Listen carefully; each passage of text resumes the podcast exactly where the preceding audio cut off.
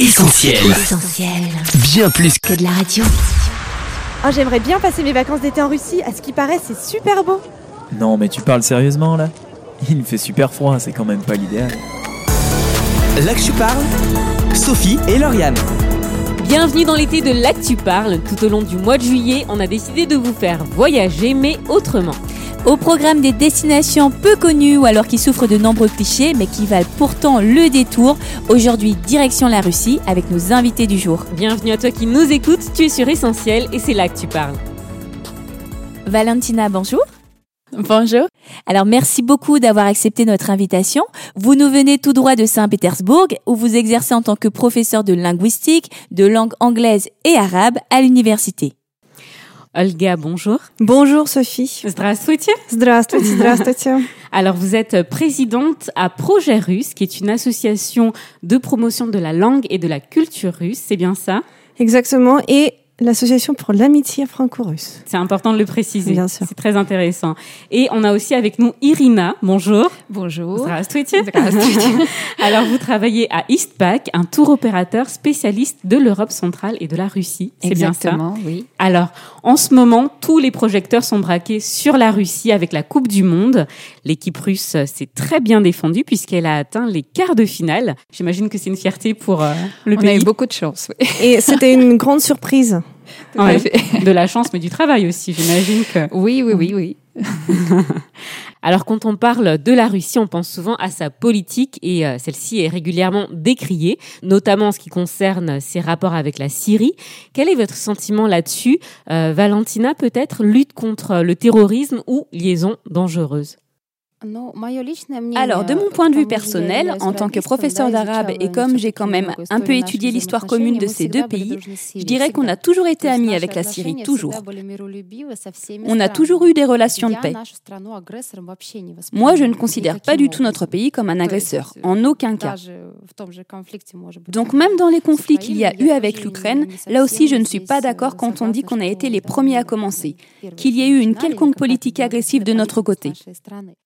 Я, конечно, в политике не сильна, но я так понимаю, каждая страна э, его имеет, разрабатывает. И, э, Je ne suis pas каждая une страна spécialiste en имеет на это politique, mais право, comme je и comprends les choses, поэтому chaque pays possède des связи, armes en produit, et э, c'est le какой-то droit de chaque коалиции pays. против всего мира я здесь не наблюдаю. Я наблюдаю Alors здесь le только lien ou une продолжение, coalition contre le э, monde entier, je ne le vois pas. дружественного сотрудничества, э, J'observe какой-то seulement la тесно еще там continuité советских d'une amitié, времен et ça связи. depuis l'Union soviétique. Я бы лучше обратила внимание на Дальний Восток с их э, опасностью различного J'aurais plus рода fait attention à оружий, ce qui se passe dans а, l'Extrême-Orient et aux которые dangers qu'il занимаются qui, comment dire, seuls dans leur coin fabriquent l'arme chimique, à l'abri du monde entier. Et ici, il faudrait plus faire attention à ça et se demander comment ils comptent utiliser cette arme. Et ça, ça nous inquiète aussi beaucoup en Russie. Et alors, s'il fallait parler des rapports de la Russie avec les États-Unis, ça fait régulièrement euh, la une des journaux. On serait même au seuil d'une nouvelle guerre froide. Comment c'est vécu de l'intérieur, vous qui habitez euh, en Russie, Valentina? Конечно, у нас народ в большинстве своем настроен э, к Америке. э, Bien двояко. sûr, on a un Есть peuple те, dont кто le туда sentiment ездит, envers у les кого там États-Unis est родственники, partagé. они очень C'est-à-dire позитивно, qu'il y a им ceux qui vont нравится, là-bas, qui ont de la э, famille их, là-bas, э, et ils sont très техногенный positifs. прогресс. Leurs progrès technologiques leur А plaisent. есть, э, действительно националистические Mais il y a bien sûr настроенные ceux qui sont люди, nationalistes et qui en aucun cas n'acceptent никаким cette образом не politique приемлют agressive des агрессивную Américains, политику et elle Америки, est она effectivement действительно, souvent э, agressive. часто C'est comme ça que nous la voyons. Mais que ce soit dangereux d'aller en Russie parce que tous sont nationalistes, c'est pas vrai. Par exemple, à Saint-Pétersbourg, où j'habite, c'est une ville internationale. Alors, on a demandé euh, ce que la Russie évoque de prime abord lors d'un petit micro-trottoir. Je vous propose d'écouter. Ah, les armes, la fraîcheur.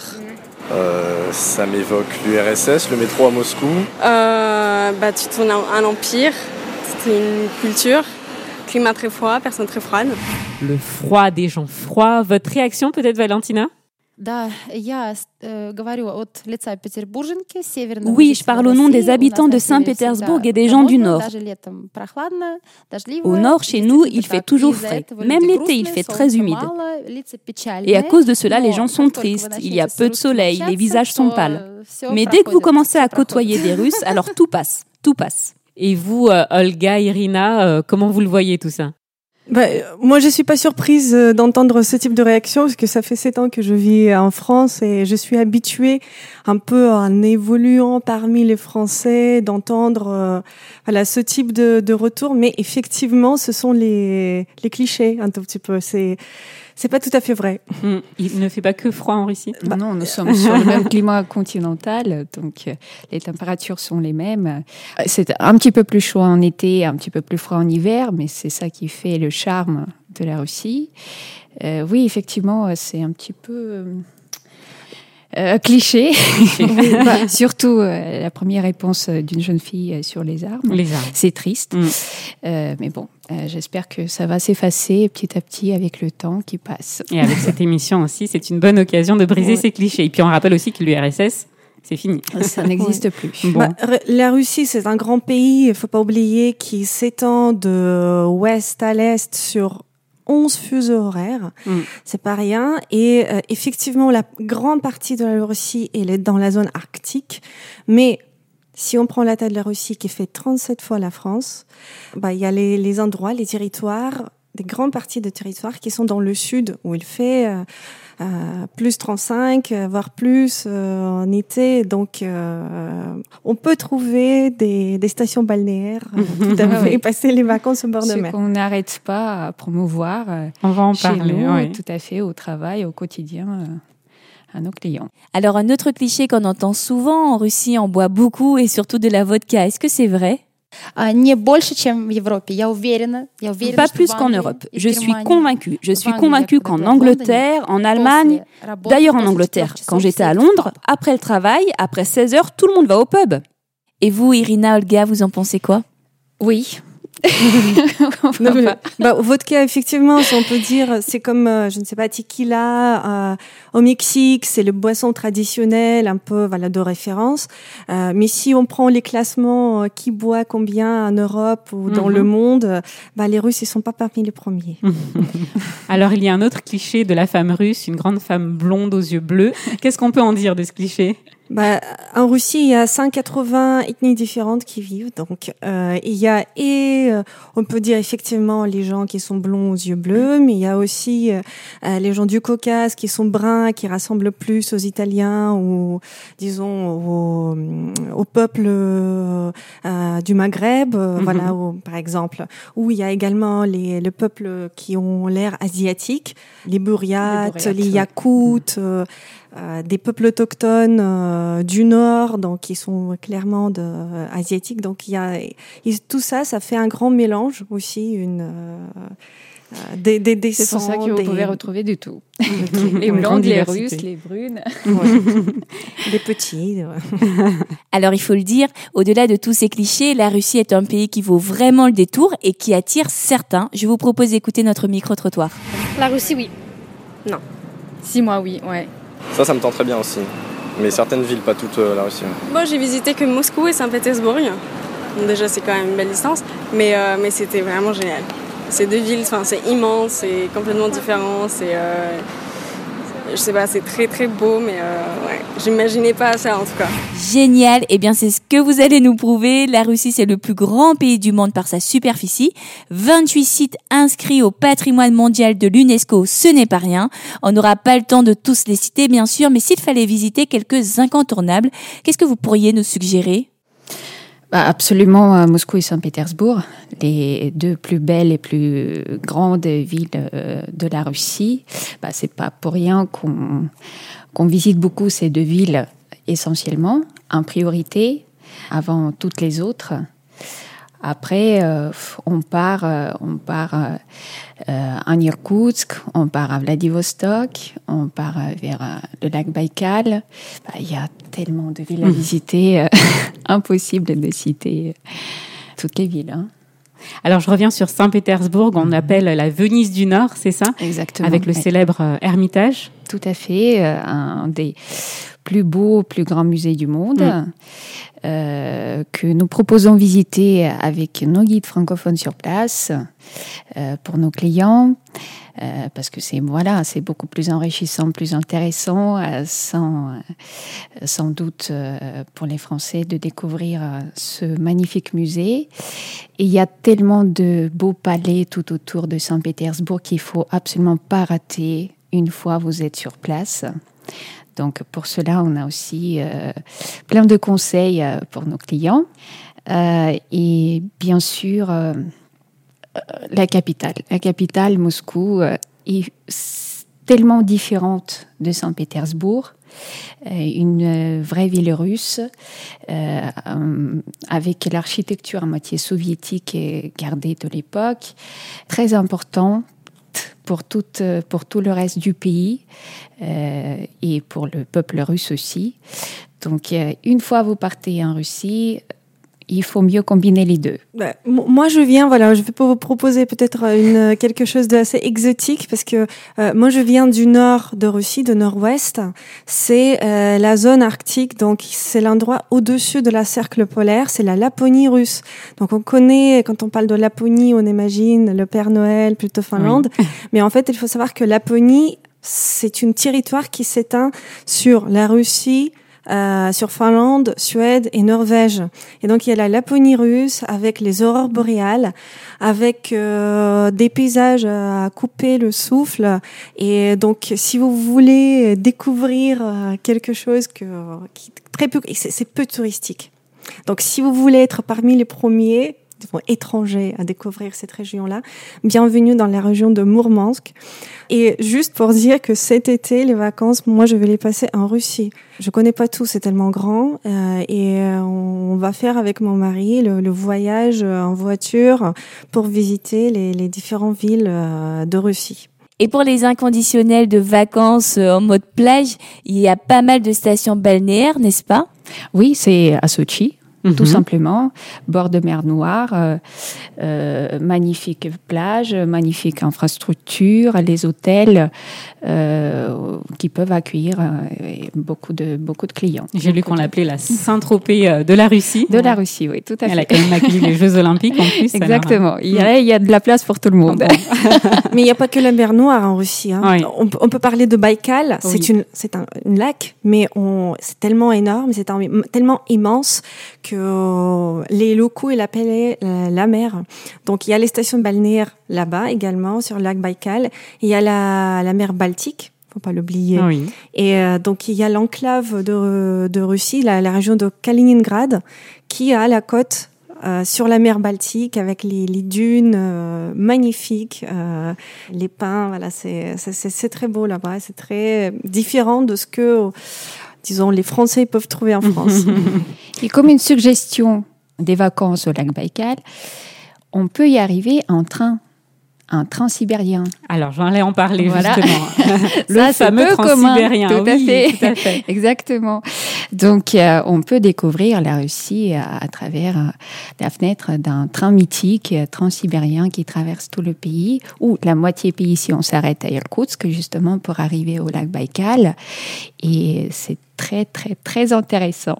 Alors, c'est un train qui se prend à Moscou, c'est ça? Exactement. Et qui va jusqu'à Vladivostok, le dernier euh, station? Voilà, tout à fait. Si on reste en Russie, c'est jusqu'à Vladivostok. Si on part euh, jusqu'à Pékin, on traverse la Mongolie et on arrive en Chine. Donc, il y a deux axes euh, principaux. Ça promet un beau voyage. Ouais. Alors parmi euh, les sites inscrits au patrimoine de l'UNESCO, on a parlé de donc euh, de Moscou, il y a le Kremlin, il y a la Place Rouge, on a parlé du lac Baïkal, le lac le plus profond du monde, mais euh, il y a aussi des volcans, les volcans du Kamchatka. Alors c'est, on en parle très peu, c'est peu connu, mais je pense que pour les amateurs de trek et d'aventure, c'est aussi un site idéal, n'est-ce pas?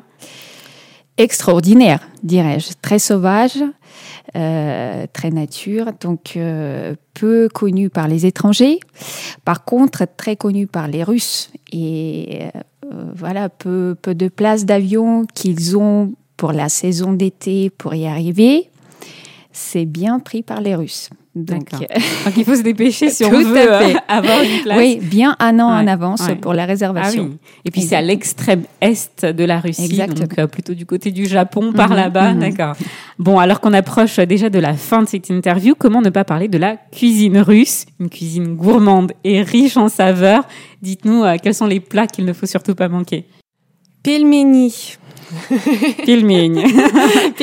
C'est très bon, j'ai goûté, je confirme. Oui, il y a différentes façons de les faire, mais bon, pour expliquer, ça rassemble le ravioli, euh, mais à l'intérieur, c'est de la viande. Et après, chacun, dans chaque ville, chaque région, il y a ses approches. Soit ça peut être la viande, euh, c'est pas la viande bovine, la plus traditionnelle du porc, machin. Ou on peut mettre même euh, de la reine, l'ours, voilà, tout ce qui est, tous les tous les viandes, disons des, des animaux qu'on trouve dans dans les différentes régions. Après, il y a donc la Russie, elle a cuisine slave. Euh, bon, parmi les plats exotiques, disons que les Français connaissent pas, c'est tout ce qui tourne autour du poisson sec. Mhm. On ne connaît pas ça en France. La préparation, donc vu qu'il y avait des, des grandes rivières principalement et les, beaucoup de terres qui étaient éloignées des mers, donc pas beaucoup de sel, donc il y avait une grande tradition de préparer les poissons secs Sécher. Euh. Mhm. voilà, sécher ou fumer euh, et euh, les conserver comme ça, euh, voilà, pendant longtemps. Un poisson qui peut se mariner aussi. Peut se mariner. Siliotka. Ouais. c'est la rang, oui, exactement. Dans toutes les familles russes, on fait du borscht. De la, soupe, traditionnelle, épaisse, russe. Oui, oui, oui, avec de la betterave, des pommes de terre, la viande, les choux, euh, carottes, euh, tout mélangé. Donc, euh, ça, c'est obligatoire dans chaque famille. et Valentina, si on peut vous entendre là-dessus, il est souvent question de pommes de terre et de choux, n'est-ce pas? Oui, ça on aime les pommes de terre et le chou. Gvashana, c'est une sorte de chou acide. Et nous aimons ça, et ma mère, chaque automne, s'occupe de cette préparation toute une semaine.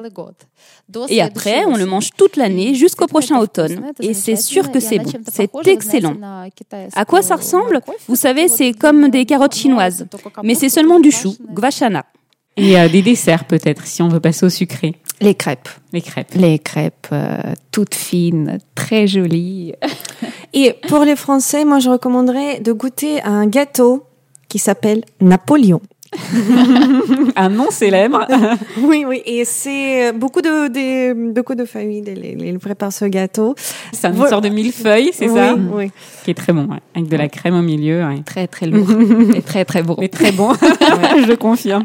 Après, il faut pas hésiter aussi de goûter les différents desserts avec des fruits rouges des forêts comme euh, cranberry, mais sauvage. Et après, je je connais pas quels sont les euh, comment on les dire en français le euh, galubika, Les, les myrtilles, tous ces fruits fruits rouges, ouais. oui. Ces baies sauvages, ouais. et on a la grande tradition en Russie d'aller cueillir ces baies dans les forêts immenses qui sont partout, et aussi les cueillir les champignons qui est tout le monde adore. Donc dès qu'il y a les champignons dans le plat, c'est décidé, le choix est fait. Pour finir, est-ce que vous auriez quelques derniers mots à adresser à nos auditeurs pour leur donner euh, davantage envie de découvrir la Russie?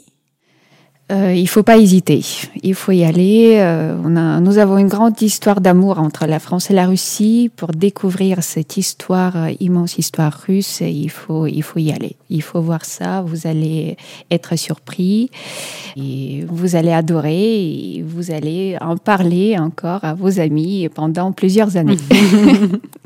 Bah, moi, je veux dire que si vous savez pas encore si vous voulez aller en Russie ou pas, il faut d'abord essayer de rencontrer les Russes en France. Euh, donc, j'invite tout le monde à venir aux événements que organise notre association Projet Russe, venir euh, voir les films russes en VO sous-titrés en français pour découvrir déjà à travers le cinéma si peu connu en France, malheureusement. Voilà, découvrir la culture, rencontrer les locaux et s'inspirer un peu, voilà, sentir déjà avant acheter le billet d'avion, comment sont les Russes et voilà, si vous voulez, euh, et je pense que euh, après ces rencontres, euh, vous y allez vraiment faire le pas vers la Russie. Valentina, Olga, Irina, merci beaucoup de nous avoir fait voyager.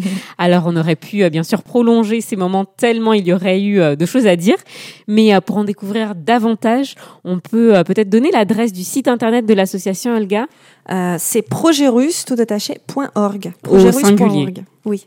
Et euh, pour organiser un voyage en Russie, euh, l'adresse de l'agence, Irina? Nous sommes à Lyon 6e, 26 Courviton, et vous pouvez regarder notre site internet aussi, www.eastpack.fr. Et Eastpack, on l'écrit E-A-S-T-P-A-K. Exactement, merci beaucoup. Parfait. eh bien encore merci, spasiba, et peut-être à bientôt sur Essentiel. À très bientôt. Merci. Là que je parle, Sophie et Lauriane. Il est temps pour nous de rendre l'antenne, retrouver cette émission et plein d'autres sur essentielradio.com ou sur notre page SoundCloud. Et rendez-vous sur les réseaux sociaux pour vos likes et commentaires. N'oubliez pas aussi notre numéro WhatsApp, c'est le 07 87 250 777. À très vite et bonne écoute sur Essentiel. Salut Salut Là que je parle, Sophie et Lauriane. On retrouve, tous nos programmes sur essentielradio.com.